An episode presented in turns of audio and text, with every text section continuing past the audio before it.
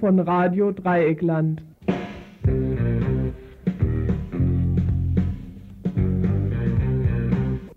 Ihr hört das Tagesinfo vom 28. August 1992. Sehr geehrter Herr Vorsitzender, zur Vollendung Ihres 80. Lebensjahres gratuliere ich herzlich und übermittle Ihnen meine besten Wünsche. In Erinnerung an unser früheres, eingehendes und wertvolles Gespräch freut es mich, dass sich schon in den nächsten Wochen die Gelegenheit bieten wird, diesen Gedankenaustausch mit Ihnen weiterzuführen. Mit freundlichen Grüßen. Ihr Helmut Kohl.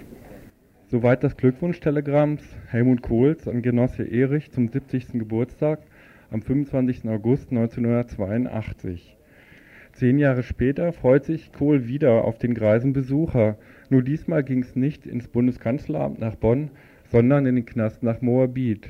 Eben dort, wo ihn die Nazis vor über 50 Jahren bereits eingelocht hatten. Eben noch hofierter Staatsgast, heute auf der Anklagebank der BRD-Justiz. So ändern sich die Zeiten, nicht aber die politischen Verhältnisse in diesem immer noch kapitalistischen und zunehmend rassistischer werdenden Staat. Verhältnisse, in die wir heute wieder mal einen tiefen Blick werfen wollen. Willkommen zum heutigen Tagesinfo hier auf Radio Dreieckland auf 102,3 am Freitag, den 18, 28. August 1992.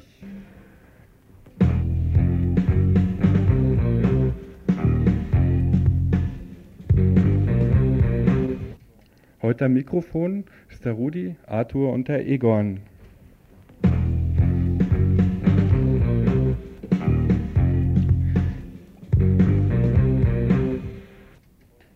Auch im heutigen Info wird es einen Schwerpunkt zu Rostock geben und über diverse antifaschistische und auch faschistische Aktivitäten wird zu berichten sein.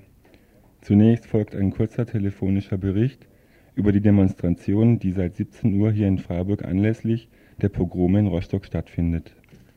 Es folgt ein Bericht direkt aus Rostock. Dort findet am morgigen Samstag um 13 Uhr eine bundesweite Demonstration gegen Rassismus und Ausländerfeindlichkeit statt. Über den Stand der Vorbereitungen und über die Lage vor Ort ein aktuelles Interview.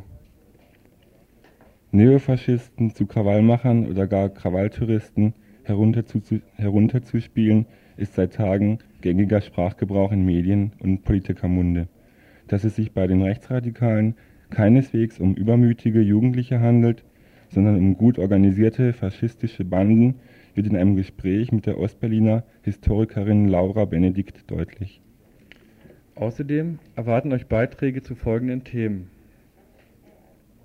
Bosnische Flüchtlinge. Der Krieg in Ex-Jugoslawien hat hierzulande neben den blutdürstigen Reaktionen von Politikerinnen auch die Hilfsbereitschaft vieler Menschen auf den Plan gerufen. Eine dieser Initiativen aus Gundelfing stellen wir vor. Andreas Hofer Straße, Freiburg.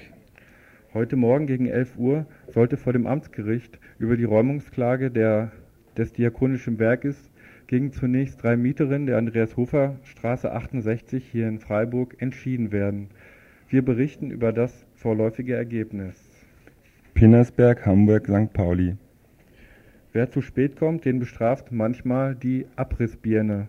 Dies mussten die Menschen erfahren, die seit Jahren für eine alternative Nutzung der Häuser am Pinnersberg kämpfen. Hierzu ein Gespräch. Telefonisch erreichbar sind wir wie immer unter der Telefonnummer 0761 31 028.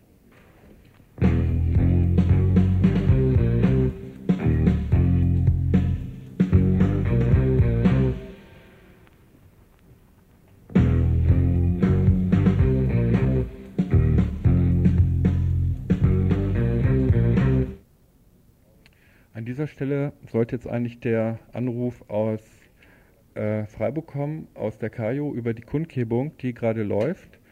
Wer da übrigens noch äh, mitmachen will, ähm, ich weiß jetzt auch nicht genau, in welche Richtung sich die Demonstration bewegt hat, der könnte mal in die Innenstadt gehen und einfach mal gucken, ob er die Demonstration irgendwo findet. Aber ich schätze, dass der Anruf sicher gleich noch kommen wird. Wir bauen deswegen jetzt mal um und bringen zuerst den Bericht über die Situation in Rostock. Von der Demo-Vorbereitung in Rostock. Äh, welche aktuellen Informationen gibt es zu der Demo, die morgen um 13 Uhr geplant ist?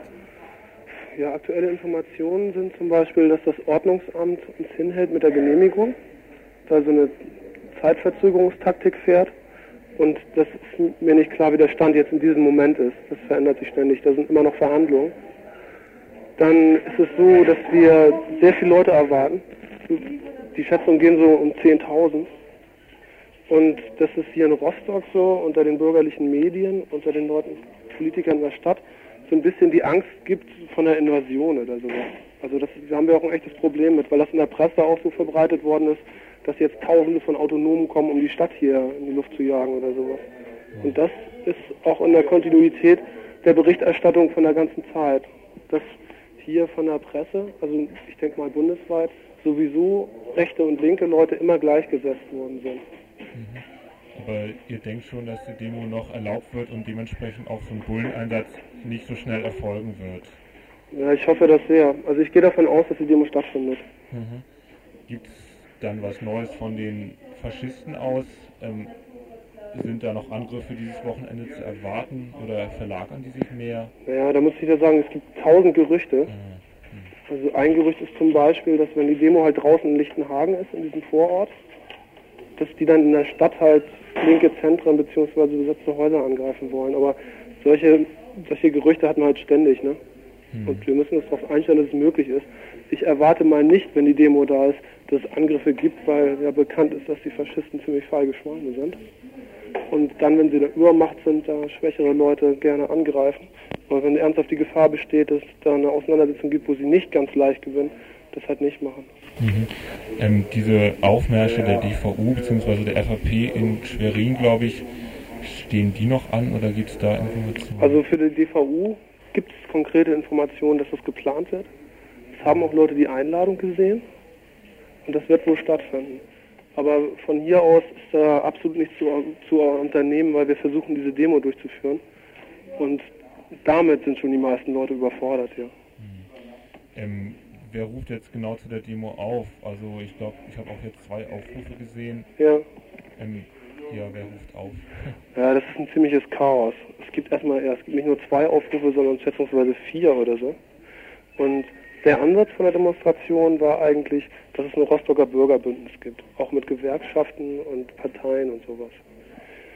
Die haben sich aber erstmal ausgeklingt und es ist nicht ganz klar, welche Funktion die erfüllen.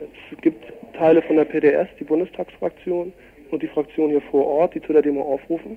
Dann gibt es lokale Grüne, wie Grüne Rostock zum Beispiel, die dazu aufrufen. Ich weiß, dass aus Schleswig-Holstein und aus Hamburg die Grünen umfangreiche Konvois organisieren und auch die Gewerkschaften. Aber als konkrete Aufrufer würde ich das nicht bezeichnen, eher als Unterstützer. Mhm. Weil dieser Aufruf zum Beispiel auch nicht mit denen abgeklärt ist, den es gibt von hier. Mhm. Gut, das wäre so die Demonstration. Ich denke, von Freiburg fahren relativ wenig Leute hoch. Von daher ähm, ist vielleicht nochmal meine Frage, was nach der Demo geplant ist. Habt ihr da irgendwelche Ideen, welche Schwerpunkte ihr jetzt dann setzen wollt? Oder seid ihr alle dann völlig tot und erschöpft? Ich bin auf jeden Fall völlig tot. Es geht den meisten Leuten hier, die irgendwelche Funktionen haben und hier versuchen zu organisieren, dass die halt seit einer Woche kaum schlafen und nur Stress den ganzen Tag an den Hacken haben. Ne? Und ich möchte auf jeden Fall nicht, dass dieses Viertel da angegriffen wird, so wie das einige Leute zum Beispiel in Hoyerswerda damals vorhatten oder sowas. Und ich möchte, also ich bin froh, wenn die Demonstration heil über die Bühne geht. Das heißt, ohne viele Verletzte auf unserer Seite und als kräftige politische Aussage zu dem Thema. Mhm. Ja, und nach der Demo gibt es da irgendwelche Ideen, ähm, wie man sich dann eher in einem wieder geänderten Klima verhalten kann? Was heißt wieder geändertes Klima? Ich denke, das wäre zu viel erwartet. Das Einzige, was die Demonstration da jetzt konkret an Klima ändern kann, ist, dass für ein paar Stunden die Faschisten sich nicht trauen, auf die Straße zu gehen. Und ich denke, das ist auch ein Ziel, obwohl das erstmal nicht sehr viel ist. Und ja, und dass vielleicht die Leute, denen das nicht gepasst hat, vielleicht doch mal irgendwie den Mut finden, nicht das einfach nur zu billigen und zu schweigen. Wie zum Beispiel die Parteien und Gewerkschaften das hier gemacht haben, indem sie gestern einen Schweigemarsch organisiert haben, als Reaktion, in Tradition von den Donnerstagsdemos, die es hier in Rostock gab, mal, wo ganz klare Direktive war, keine Analysen der Situation, nur Betroffenheit. Soweit die aktuellen Informationen zur morgigen Demo in Rostock. Nachzutragen bleibt noch die Information über die Repressionsversuche. Weiterhin befinden sich ungefähr 20 Linke im Knast in Rostock. Es wird versucht, die über U-Haft drin zu, drin zu behalten. Außerdem wird gegen die Leute, die bei einer Solidaritätsdemonstration ähm, festgenommen worden sind, wir haben darüber im Info am Mittwoch berichtet, ähm, wegen Landfriedensbruch ermittelt. Und zwar wird denen vorgeworfen, sie seien beim Angriff auf die Heime beteiligt gewesen und deshalb müsste gegen sie ermittelt werden.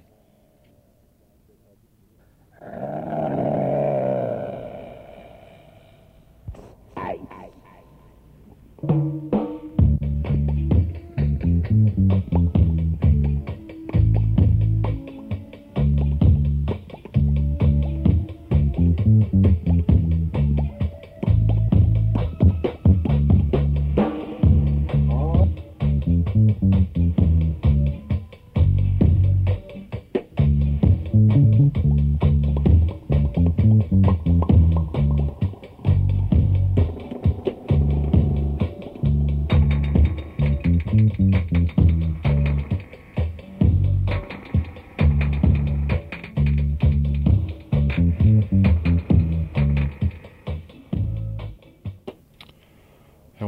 aktueller Berichterstatter von der Demo aus Freiburg hat sich leider hier immer noch nicht telefonisch gemeldet.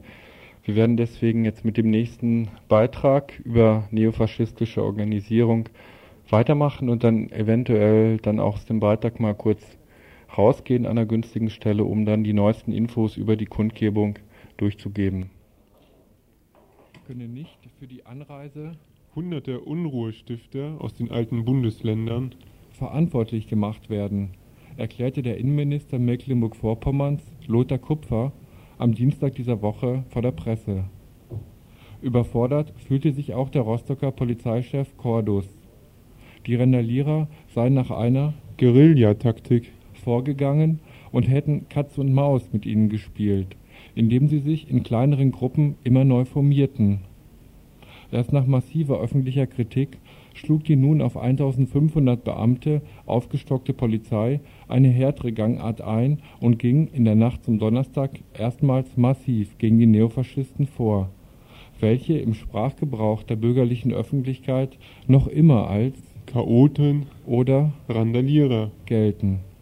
Präsident Richard von Weizsäcker spricht neuerdings von bandenartig organisierten rechtsradikalen Krawalltourismus dieses Herunterspielen des Rostocker Pogroms zum Krawall und die Entpolitisierung der Täter zu Krawallmachern sind für uns Anlass, einen genaueren Blick auf die neofaschistische Szene und ihre Organisierung zu werfen und hierbei auch den Terror in Erinnerung zu rufen, den sie tagtäglich gegen Flüchtlinge und ausländische Menschen verbreiten.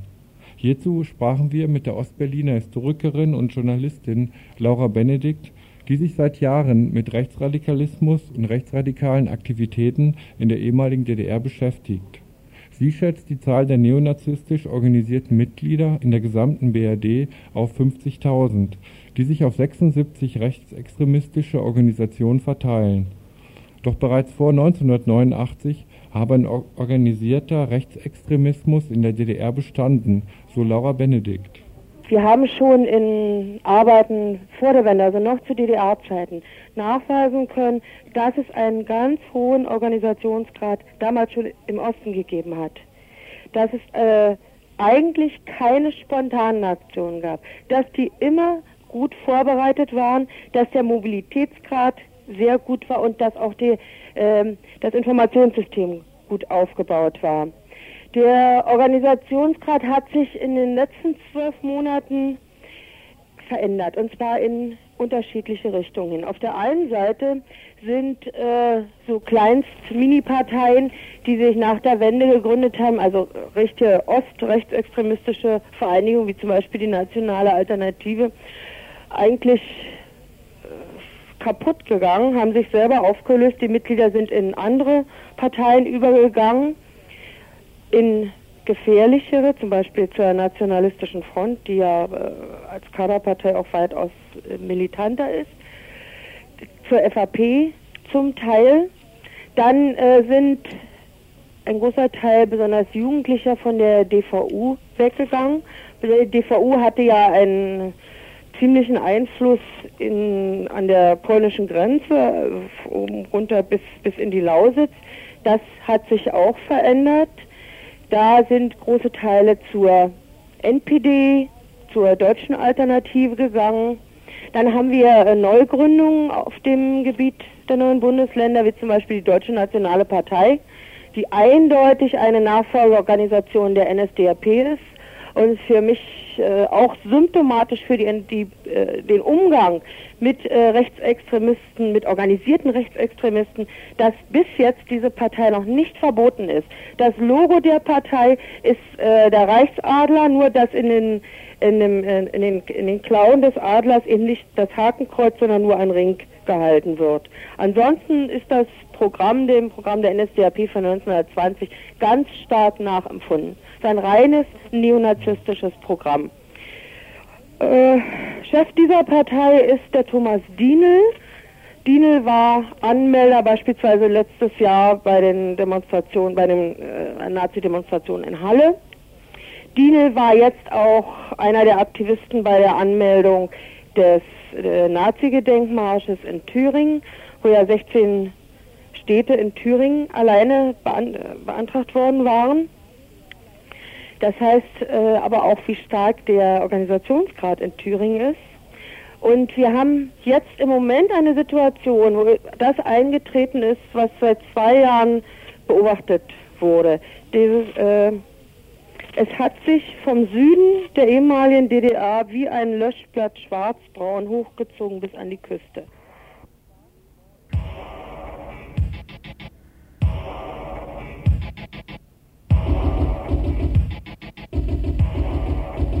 Just a wreck.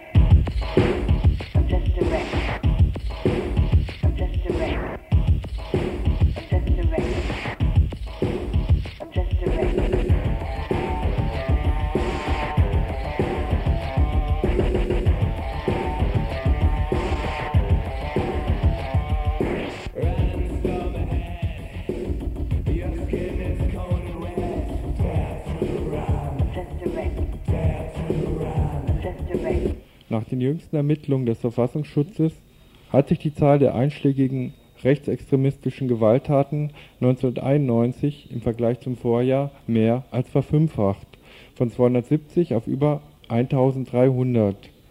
Mehr als 30 Prozent der Straftaten wurden in den fünf neuen Bundesländern verübt, 70 Prozent der Täter sind zwischen 16 und 20 Jahren alt. Die Schätzungen des Bundeskriminalamtes in Wiesbaden weisen eine noch erschreckendere Steigungsrate rechtsextremer Straftaten aus. Bereits im Januar dieses Jahres hatte das BKA gemeldet, dass 1991 in Deutschland 2368 Straftaten gegen Asylbewerber und Bewerberinnen oder andere ausländische Bürger verübt worden seien. Damit hätte sich die Zahl der rechtsextremen Gewalttaten im Vergleich zum Vorjahr sogar um das Zehnfache erhöht.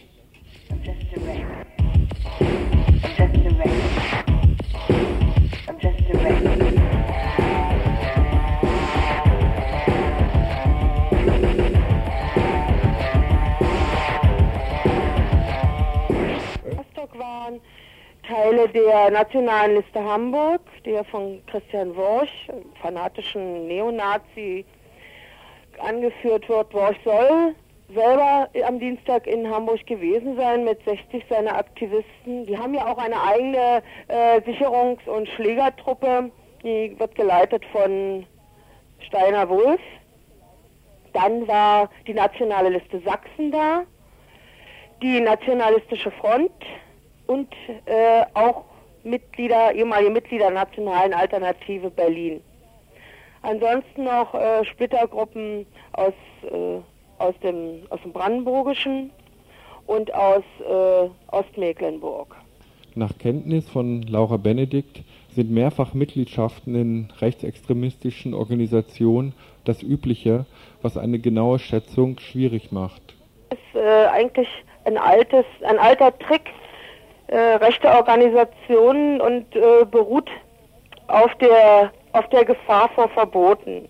Man hat also, äh, äh, war Mitglied immer in mehreren Organisationen. Falls die eine verboten wird, sind die Strukturen in der anderen erhalten. Es braucht also nicht neu aufgebaut werden. Es gibt also Leute, die durchaus gleichzeitig in der NPD und in der DVU sind, beziehungsweise, wie wir es damals auch bei der Nationalen Alternative hatten, die waren gleichzeitig in der NA und in der DVU, äh, in der äh, Deutschen Alternative und in der Nationalen Alternative. Dadurch ist es da äh, schwer, was konkret zu sagen. Die Deutsche Alternative bundesweit ist jetzt wohl bei 300 Mitgliedern angekommen, hat also einen ganz erheblichen äh, Schwund mitgemacht. Dieser Schwund äh, heißt aber nicht, dass die, dass die Szene ausgedünnt worden ist, sondern es ist etwas anderes, was ich noch für viel gefährlicher halte. Das heißt, sie sind, äh, was Parteiarbeit angeht, also äh, dieses äh, pseudodemokratische, was ja auch äh, in, in, in Parteiarbeit drinsteckt. Also man muss zu Versammlungen gehen, man muss Beiträge zahlen, man muss äh, bestimmten organisatorischen Kram mitmachen. Das wollen sie alles nicht mehr. Es äh, reduziert sich also um einen harten Kern und darum haben wir das Feld, das aber äh, ständig präsent ist, also ab, ab, auf Abruf immer äh, zur Stelle ist. Das hat man ja bei Rudolstadt wieder ganz deutlich gesehen, wie äh, die Informationen innerhalb von Stunden durch die ganze Bundesrepublik verbreitet werden und dann sind die Leute eben zum entsprechenden Zeitpunkt da. Wir haben also eine äh, auf der einen Seite äh, weniger feste Mitglieder, aber einen ständig wachsenden äh, aktiven Rand darum.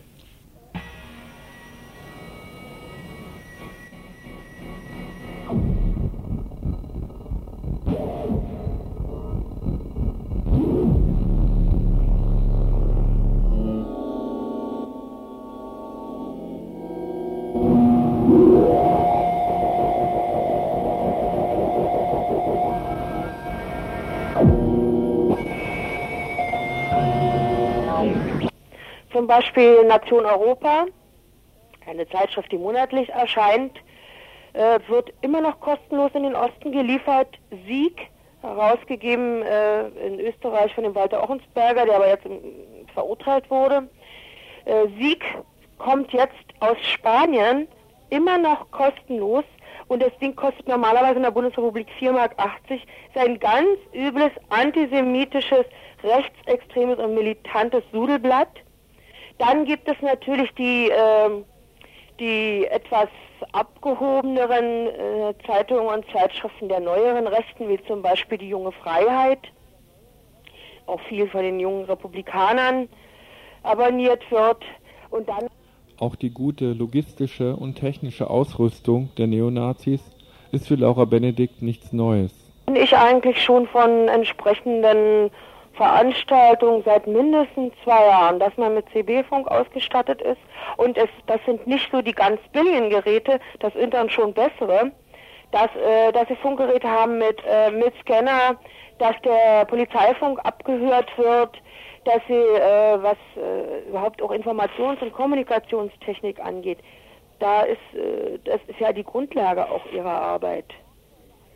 Da sind sie auch, äh, was äh, Fahrzeuge angeht, ähm, auch was äh, ihre Verbindung zum Beispiel zu Fuhrunternehmen angeht, ist das sehr gut organisiert. Das sieht man ja auch, aber es sind ja immer die gleichen, äh, gleichen Busunternehmen, mit denen sie herangefahren werden. So viel also zu den, um noch einmal unseren Bundespräsidenten zu zitieren, bandenartig organisierten Krawalltouristen. Warum denn auch Faschisten Faschisten nennen, wenn ihr mörderisches Vorgehen gegen Flüchtlinge gut ins Konzept der herrschenden Politik passt, die den Asylparagraphen 16 schon längst zum Abschuss freigegeben hat. Faschistische Banden und hinter ihm das Kapital und die Politikerklasse, die die zunehmend verarmende und desintegrierte Bevölkerungsmasse agitiert und zu neuen deutschen Großtaten rund um den Globus aufruft. Gab es das nicht alles schon einmal in der deutschen Geschichte?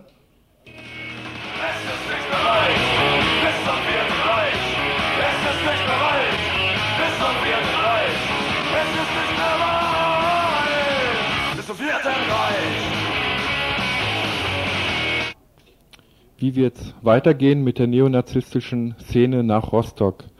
Abschließend eine düstere Einschätzung unserer Gesprächspartnerin Laura Benedikt, Historikerin und Journalistin aus Ostberlin.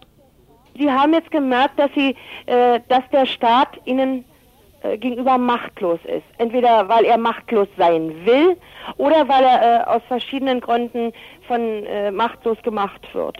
Ich denke, dass äh, das Rostock ein Fanal sein wird. Das ist eigentlich das größte Pogrom nach der Reichskristallnacht. Es hatte ja auch die Scheiben geklärt haben, es hatte ja auch etwas davon. Und äh, damals wie heute wurde ge gebilligt und geduldet von staatlicher Seite. Äh, nicht nur gebilligt und geduldet, es wurde auch das Leben von Menschen bewusst in Kauf, äh, der, der, Tod von Menschen bewusst ins Kalkül gezogen. Es ist ja auch unterlassene Hilfeleistung, was da passiert war. Ihr hört das Tagesinfo vom 28. August 1992. Äh.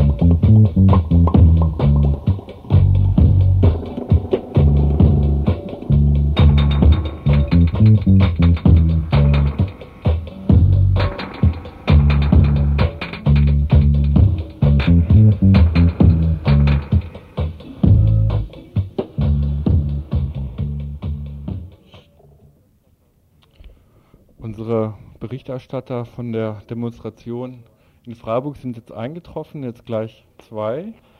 Und äh, wir werden jetzt gleich mal fragen, ähm, was war los auf der Demo, wie viele haben teilgenommen? Ja gut, die Teilnahme war eigentlich gar nicht mal so schlecht, dafür, dass die Demonstration erst, glaube ich, am Dienstag irgendwie in die Wege geleitet worden ist. Ich denke, es waren 1000 Leute da. Was schätzt du? 1000 schon? Ja, ich glaube knapp.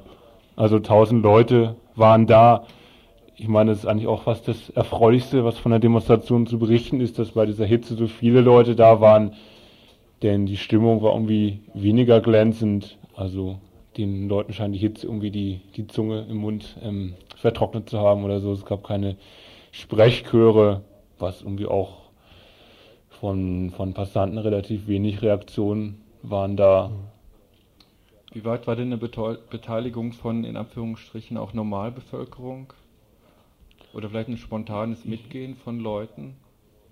Ach, das kann ich immer schlecht sagen. Also das in der Demo waren großteils 50 Prozent Leute, die so älter sind und 50 Prozent wirklich junge Leute, Schüler so, was ja eigentlich mal nicht so ein schlechtes Zeichen ist.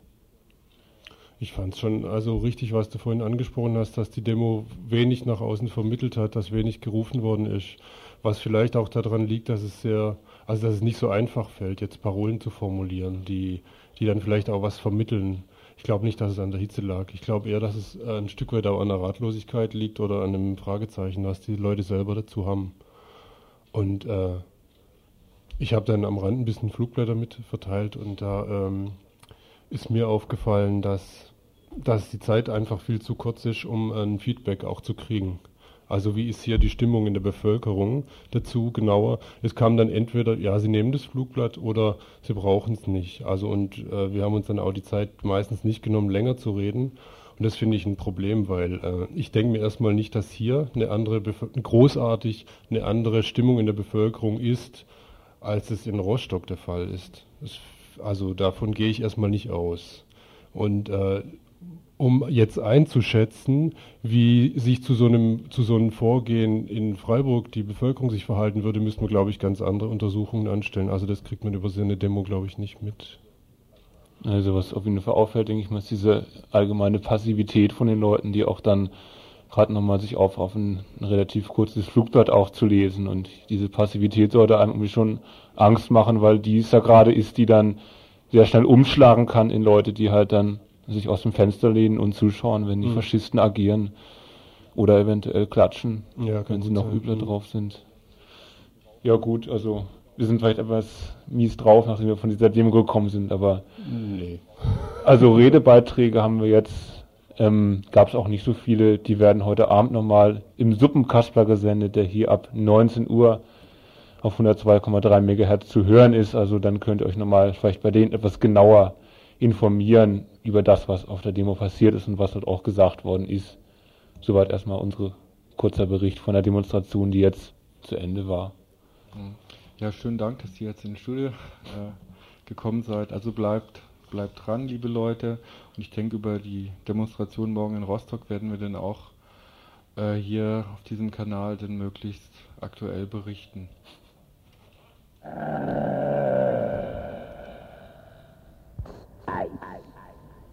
Im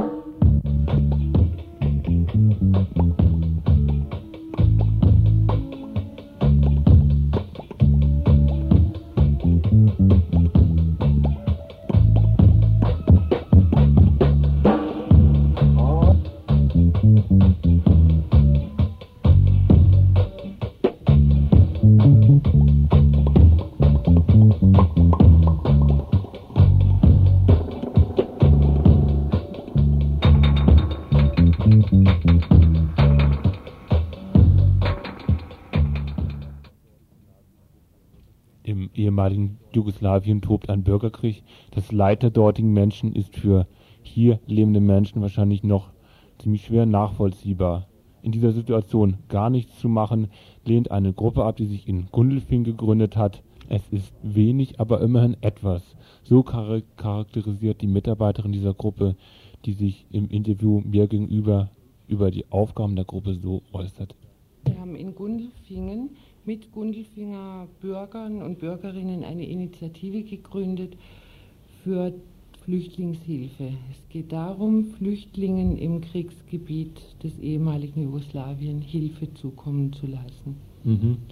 Ihr habt jetzt gerade einen aktuellen Aufruf gestartet. Vielleicht kannst du mal zusammenfassen, ähm, was ihr davor habt. Wir haben mit Hilfe der Gemeindeverwaltung einen Aufruf im Gemeindeblatt veröffentlicht. Wir haben Spenden, zwei Spendenkonten eingerichtet bei den beiden Banken und wir haben aufgerufen für Sachspenden. Vor allem geht es jetzt um Wintersachen, denn der Winter wird sehr hart werden. Viele Häuser sind zerstört, es gibt keine Heizmöglichkeiten und es geht um Hilfe für Bergdörfer also es geht um Decken und etwas, woran wir nicht gedacht haben, um Unterwäsche. Die Menschen brauchen Unterwäsche, sie brauchen warme Schuhe und Decken. Dringend benötigt werden dann auch noch medizinische Geräte und Medikamente. Auf welchem Weg die Hilfsgüter nach Bosnien-Herzegowina kommen wollen, dahingehend ging die nächste Frage. Und es geht also jetzt über einen Verein, ähm, Bosnien- und Herzegowina Freundschaftsverein. Das heißt, die Hilfe geht in das Kriegsgebiet direkt hinein. Ja, Dort. wir arbeiten mit diesem Freundschaftsverein zusammen. Der hat die Logistik. Die haben bereits sechs Lkw-Ladungen vor Ort an die Betroffenen verteilt. Diese LKWs sind beladen außer mit den Sachspenden, mit Lebensmitteln, Kindernahrung, mit Verbandsstoffen, Medikamenten und medizinischen Geräten. Und gedacht ist, kleinere LKWs zu nehmen, die vor Ort umfunktioniert werden zu Krankenwagen. Nachdem sie anfänglich die private Hilfe abgeblockt haben, verhalten sich inzwischen nach einigem Druck auch die Behörden relativ kooperativ. In der Bevölkerung habt ihr ein gutes Echo oder wie? In der Bevölkerung haben wir ein sehr gutes Echo. Wir haben ein spontanes Echo gehabt. Wir haben spontane Angebote von Quartieren. Allerdings waren die meisten Angebote waren ähm, die Aufnahme eines Kindes. Also die Leute sind sofort bereit, ein Kind aufzunehmen und das müssen wir ablehnen, denn es ist für die Kinder unzumutbar, sie verstehen die Sprache nicht. Die Kinder sind meistens bereits zusammen in einem Lager, kommen zusammen hierher und sie sollen auch zusammenbleiben. Sie sind meistens ähm, unterernährt oder fehlernährt. Sie brauchen medizinische und psychologische Betreuung und es ist in einer Familie nicht gewährleistet steht diese Hilfsbereitschaft, die ja da ist, so ein bisschen in Widerspruch, oder ich würde mal sagen sogar sehr in Widerspruch zu dem, was gerade in Rostock passiert oder gegen überhaupt den, den allgemeinen ähm, ja, Vorurteilen, ist noch milde gesagt, gegen Flüchtlinge, die hier aus anderen Gegenden herkommen. Wie geht ihr mit, mit so einem Widerspruch um? Zuerst mal trennen wir, vielleicht der Einfachheit halber, wir trennen ganz strikt ähm, Flüchtlinge und Asylsuchende oder Asylanten. Es geht uns um humanitäre Hilfe für Flüchtlinge aus dem derzeitigen Kriegsgebiet im ehemaligen Jugoslawien. Wir haben uns darauf jetzt konzentriert. Sehr viele der Frauen, die bei uns mitarbeiten, haben eigene Flüchtlings- und Lagererfahrungen. Und es dürfte einen Teil der Motivation ausmachen, warum sie sich engagieren. Die Gruppe habe sich zum Ziel gesetzt, allen Flüchtlingen zu helfen, wobei konkret die bosnischen gerade betroffen seien. Dass es nicht nur um den Krieg in Jugoslawien geht und Hilfe für die dortige Bevölkerung, ähm, sondern auch ein anderes Ziel verfolgt wird, zeigt noch die Existenz einer anderen Bürgerinitiative, die mit der eben vorgestellten eng zusammenarbeitet, nämlich der Initiative Miteinander in Gundelfingen, die zum Ziel gesetzt hat, Zusammenleben von Deutschen und Ausländern zumindest mal in unserem Dorf ähm, menschlich zu gestalten. Wir wollen erstmal vor allem auch die ausländischen Frauen aus ihren Häusern holen, dass sie Mut haben, äh, sich öffentlich, ja, öffentlich zu verkehren. Wir wollen Anlaufstelle sein für Ausländer, die sich in Notlagen befinden, die sich entweder angegriffen fühlen, viele fühlen sich angegriffen, viele werden angegriffen, das ist also die Brücke zu Rostock auch bei uns für Menschen, die dies unterstützen möchten, gehen wir nochmal ein Spendenkonto und einige Telefonnummern durch. Wenn Sie Geld spenden wollen, dann gibt es ein Konto bei der Raiffeisenbank Gundelfingen. Die Kontonummer ist 530700. Ein Konto bei der Sparkasse Gundelfingen mit der Nummer 2298889. Sachspenden sind im Rathaus in Gundelfingen abzugeben. Zum Schluss noch die Telefonnummern. Gundelfingen 583878 oder 580508 oder 585906.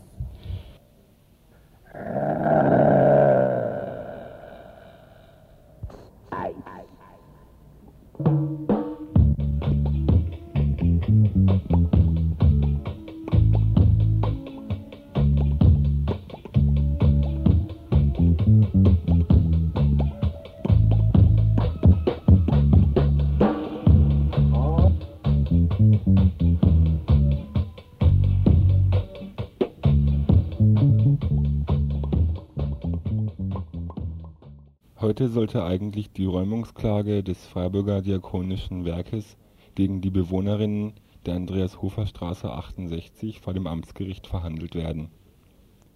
Wir haben gestern schon ausführlicher darüber berichtet. Dort war Folgendes zu hören. Wir haben dann aber doch, weil es halt dann ziemlich öffentlich wurde, in, in, in Kirchekreise einiges Aufsehen erregt, wo dann halt ziemlich, denke ich, die Diskussionen losgingen, auch, auch, auch Kirche intern so. Ähm, gut und dann haben wir es eben geschafft, jetzt so am Montag, letzten Montag ein Gespräch zu kriegen. Da war außer den Diakonie Ober, Oberseppen war da ähm, ein Dekan, das ist bei den Evangelischen, denke ich, so vergleichbar wie ein Bischof bei den Katholischen oder so. Dann der ehemalige Rektor von der Evangelischen Fachhochschule. Dann die Margot Quaitsch von der SPD war noch dabei und natürlich unsere Anwältin.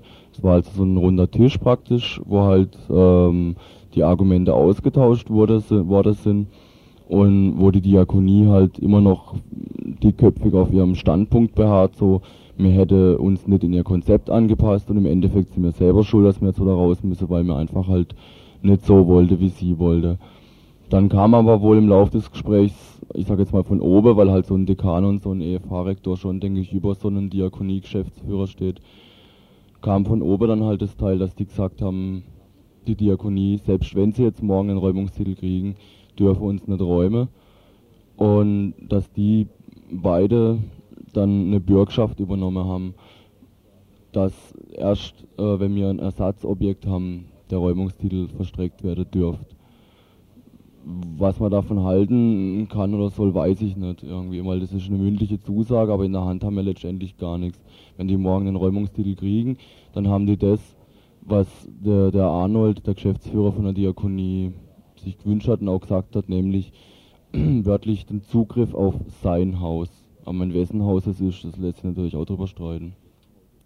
Die Frage, warum denn eigentlich ein Räumungsprozess stattfindet, wodurch die eine Seite versprochen hat, sich um Ersatzwohnraum zu bemühen und die Mieterinnen nicht auf die Straße zu setzen und die Mieterinnen eigentlich bereit sind, auszuziehen, sobald geeigneter Ersatzwohnraum zur Verfügung steht, hat sich vorläufig erledigt. Die Verhandlung über die Räumungsklage ist mit Zustimmung des Klägers ausgesetzt worden, das Verfahren ruht. Vorläufig ist also nicht mit einem Rauschmiss zu rechnen. Das Versprechen des Diakonischen Werkes kann also vorläufig ernst genommen werden. So war auch zu hören, dass sich das Diakonische Werk tatsächlich um Ersatzwohnraum für die Mieterinnen der Andreas-Hofer-Straße 68 bemüht. So wurde bei der selbstorganisierten unabhängigen Siedlungsinitiative SUSI nachgefragt, ob im Rahmen des Projektes auf dem ehemaligen Vauban-Gelände Wohnraum zur Verfügung gestellt werden könnte. Es stellt sich insofern aber die Frage, wie das Diakonische Werk zu seinem Versprechen stehen wird, wenn Ersatzwohnraum für die Mieterin nicht gefunden werden kann. Die Räumungsklage ruht ja nur und ist schließlich nicht zurückgenommen worden.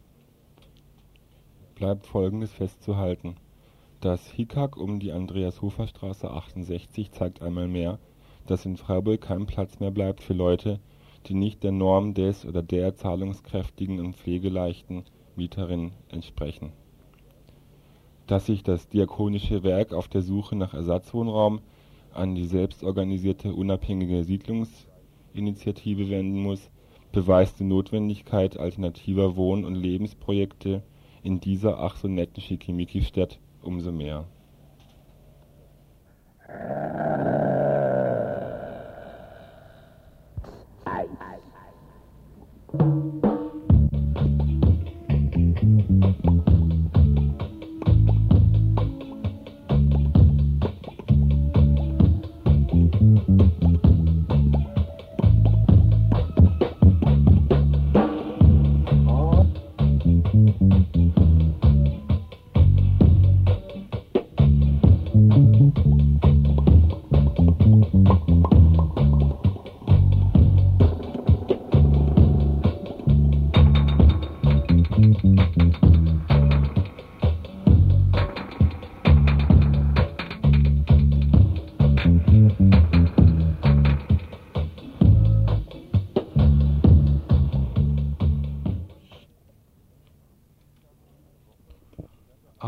Dienstag letzter Woche begann der Abriss eines Häuserkomplexes am Pinnersberg im Hamburger Stadtteil St. Pauli in unmittelbarer Nähe der Hafenstraße.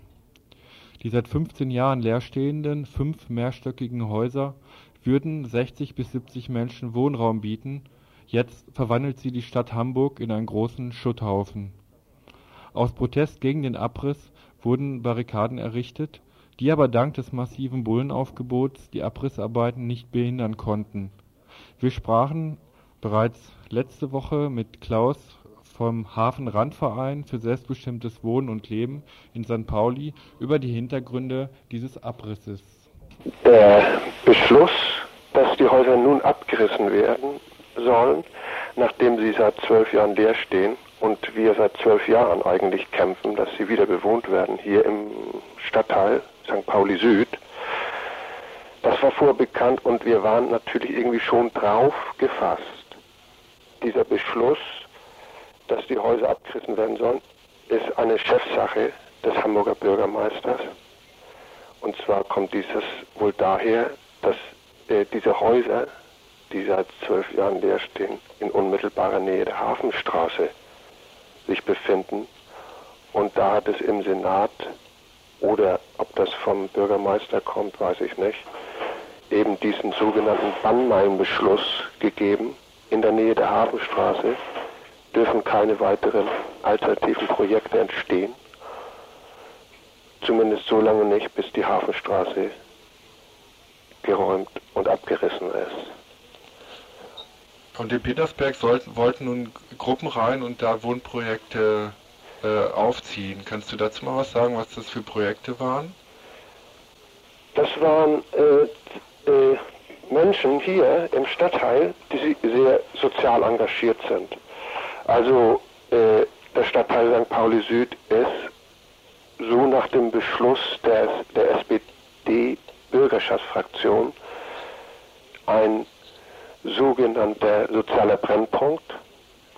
Und in diesem Stadtteil sind sehr viele Menschen sozial engagiert und die haben sich zusammengetan und sich überlegt, was können wir mit diesen Häusern machen. Es war nicht, nicht, es war nie vorgesehen, in den letzten zwei, drei Jahren zumindest, diese Häuser so in, im klassischen Sinne, Sinne zu besetzen, sondern es war einfach so, dass äh, hier leben sehr viele, man kann, also ich bin kein Sozialpädagoge, aber die Sozialarbeiter sagen, verwahrloste Kinder, die also Schwierigkeiten zu Hause haben, die hier, die Schule ist ja auch in unmittelbarer Nähe, die sehr große Schwierigkeiten haben und in, im Kindesalter an der Nadel hängen hier und so. Und also es gibt eben diese, äh, und äh, auch für alte Leute sollte da äh, etwas entstehen in diesen Häusern, eine Wohngemeinschaft Jung und Alt,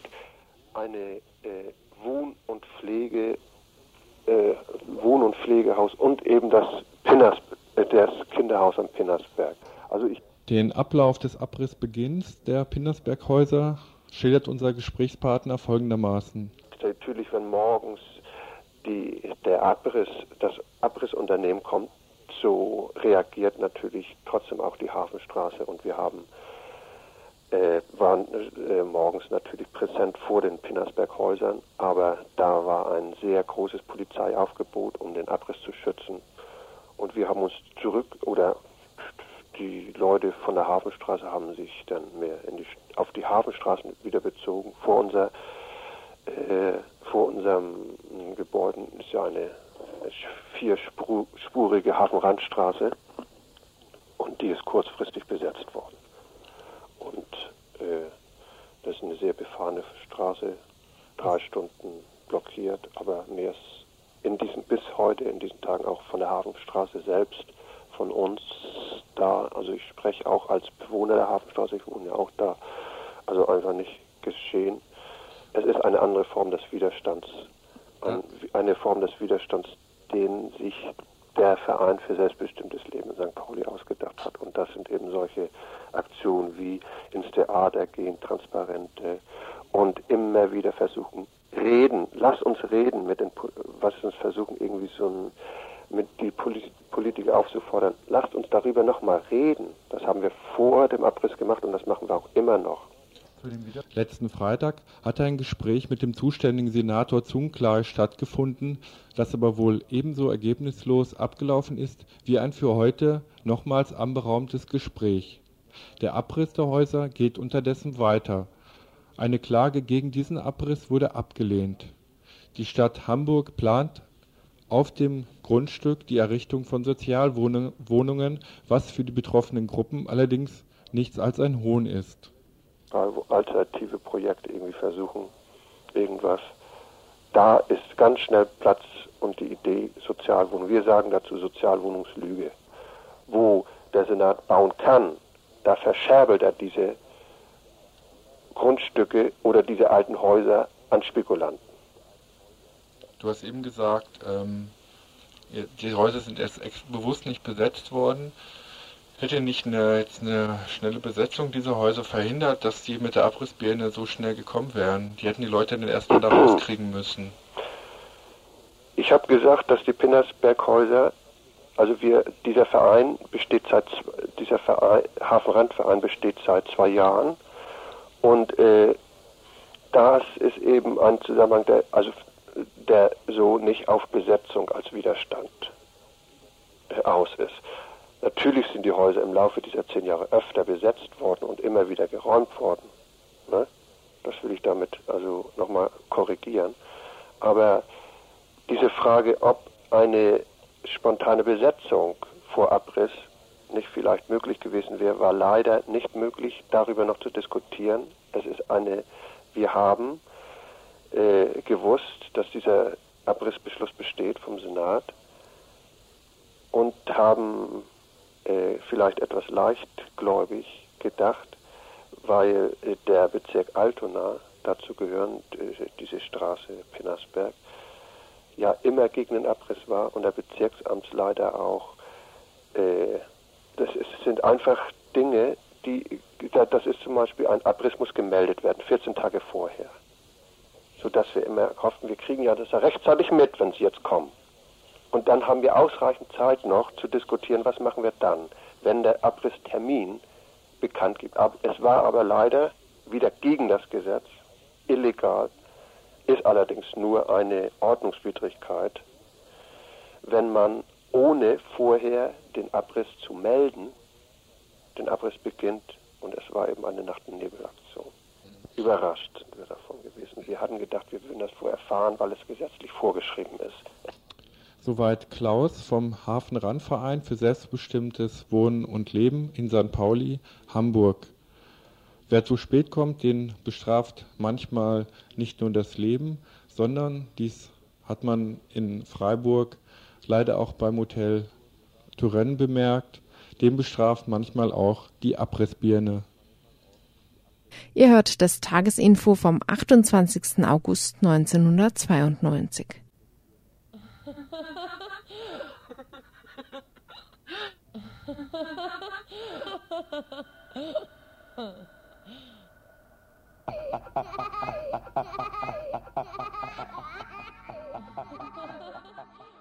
Ja, mit diesem Gelächter wollen wir jetzt überleiten zu den Veranstaltungshinweisen des heutigen Infos. Und wir fangen jetzt an mit einem etwas längeren Veranstaltungshinweis zum Ozon-Aktionstag, der morgen hier in Freiburg stattfinden wird. Wir haben ja ein äh, kleines Handmessgerät äh, mit Trägerröhrchen. Mhm. Und dies, dieses Handmessgerät wird also in der Industrie eingesetzt, wenn irgendwo Lecks sind oder, oder äh, äh, man nicht ganz sicher ist, ob die Luft also auch in Ordnung ist, ob da nicht irgendwas austritt an, an Schadgasen. Mhm.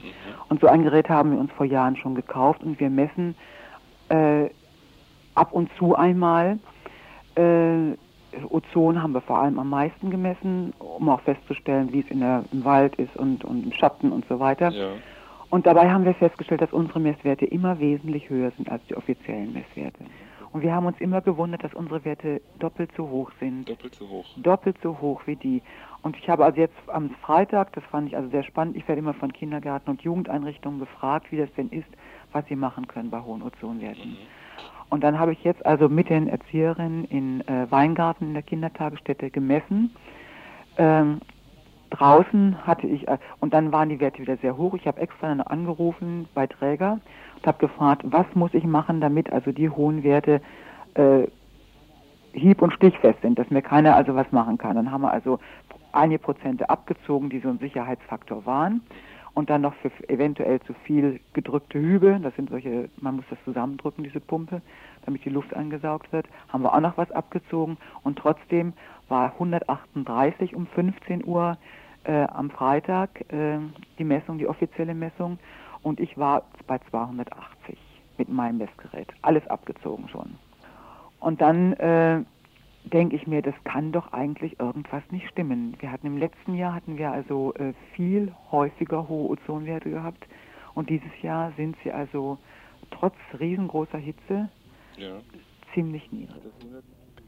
Zu einer Kundgebung gegen Ozon, Abgase und Lärm durch Kfz und Flugverkehr für verschiedene Maßnahmen der ökologischen Verkehrswende laden der Bund Freiburg und die Initiative Eltern für saubere Luft ein. Sie findet statt am Samstag, den 29.08.92 von 12 bis 12.30 Uhr auf dem Freiburger Augustinerplatz beim Augustinermuseum. Elke Grosser von der Initiative Eltern für saubere Luft kann dazu Näheres sagen. Und die Leute können schon früher kommen, äh, weil es halt Infostände gibt, die vorher aufgebaut sind. Und dann kann man so gegen äh, halb zwölf bis um eins ungefähr kann man da sein. Und ähm, die äh, Kundgebung wird halt äh, so vor sich gehen, dass drei Sprecher da sind. Einmal vom BUND, der Walter Moser, dann ein Arzt, dessen Namen ich im Augenblick nicht weiß, und ähm, von der Eltern für saubere Luftinitiative Elke Krosser. Äh, wir haben festgestellt, dass also äh, vor zwei, also in den letzten beiden Jahren die Medien ja voll waren von Ozone. Eine Horrormeldung nach der anderen und in diesem Jahr 0, nichts. Und das ist immer so eine Gefahr, ne? Es ist immer was was aufgeputscht und dann plötzlich wird alles unter den Teppich gekehrt. Im Augenblick ist Ozon überhaupt kein Thema mehr. Dabei haben wir Ozonwerte. Wir haben zwar dieses Jahr nicht so einen Sommer wie letztes und vorletztes Jahr, aber wir haben auch bis 260 Mikrogramm wie in den vergangenen Jahren auch. Und wir haben also auch, wir dürfen nicht vergessen, ab 120 Mikrogramm wird Ozon gefährlich für uns. Und das ist im Sommer fast ständig überschritten, sobald die Sonne scheint. Und deswegen also äh, haben wir gesagt, wir müssen überhaupt was machen, damit also die Bürger sehen, dass Ozon immer noch ein Thema ist. Also noch einmal, die Kundgebung beginnt morgen gegen 12 Uhr am Augustinerplatz und Es werden Forderungen gestellt, aber nicht nur Forderungen gestellt, sondern auch den Bürgern die Möglichkeit gegeben, aktiv mitzumachen. Und da hat sich der Bund zwei Dinge ausgedacht, nämlich einmal einen Wettbewerb und zum anderen eine Bürgeraktion.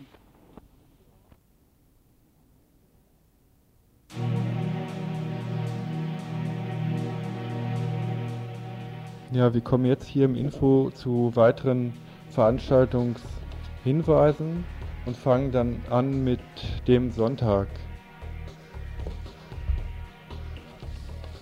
Ich soll was sagen. Ja, am Sonntag, das Theaterfestival startet schon am Samstag. Samstag und Sonntag finden die ersten Veranstaltungen statt. Und zwar das Theater Kreatur spielt im Freiburger Theater im Großen Haus. Und zwar am Sonntag um 20 Uhr und am Samstag schon äh, erst um 22 Uhr. Gleichzeitig wird das Brainspace Café eröffnet im Theatercafé des Freiburger Theaters. Kostet 5 Mark für eine Veranstaltung, 10 Mark eine Tageskarte mit verschiedenen Veranstaltungen. Samstag ab 20 Uhr, ähm, Sonntag bereits ab 17 Uhr.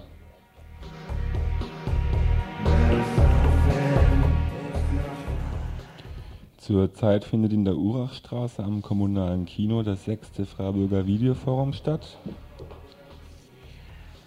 Da gibt es am Samstag um 17 Uhr den Video Memoria de un Pueblo, Erinnerungen eines Volkes. Ein Volk erinnert sich, Kinder, Frauen und Männer berichten von ihren leidvollen Erfahrungen in einem Bürgerkrieg, der mehr als zehn Jahre lang in El Salvador gewütet hat. Dann haben wir heute Abend eine Party äh, im Rahmen des fünften Bürgerfestes gegen den Ausbau der B31 Ost neu vom 28. bis 30. August in Titisee.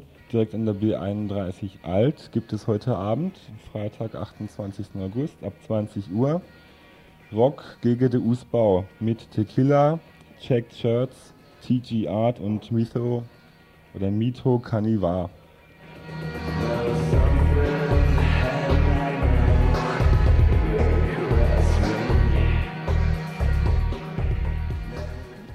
Ja, für den Samstag gibt es gleich zwei Feste, auf die wir hier noch der Vollständigkeit halber hinweisen werden. Das erste Fest wird veranstaltet vom Städtischen Sozial- und Jugendamt, dem Ökumenischen Arbeitskreis Flüchtlingshilfe Haslar und dem Diakonischen Werk.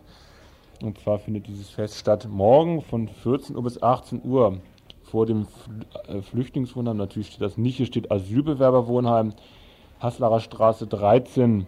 Da findet ein Straßensommerfest für Ausländer und Deutsche statt.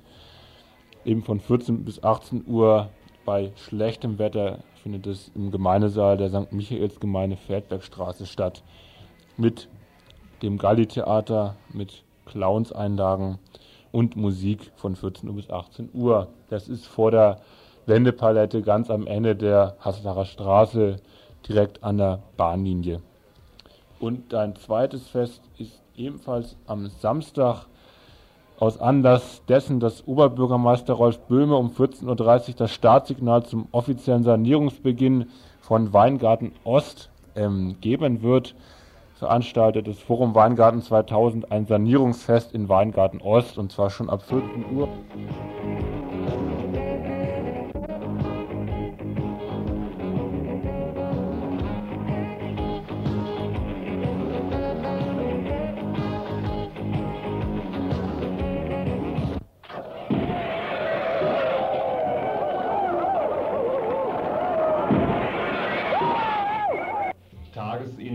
Von Radio Dreieckland.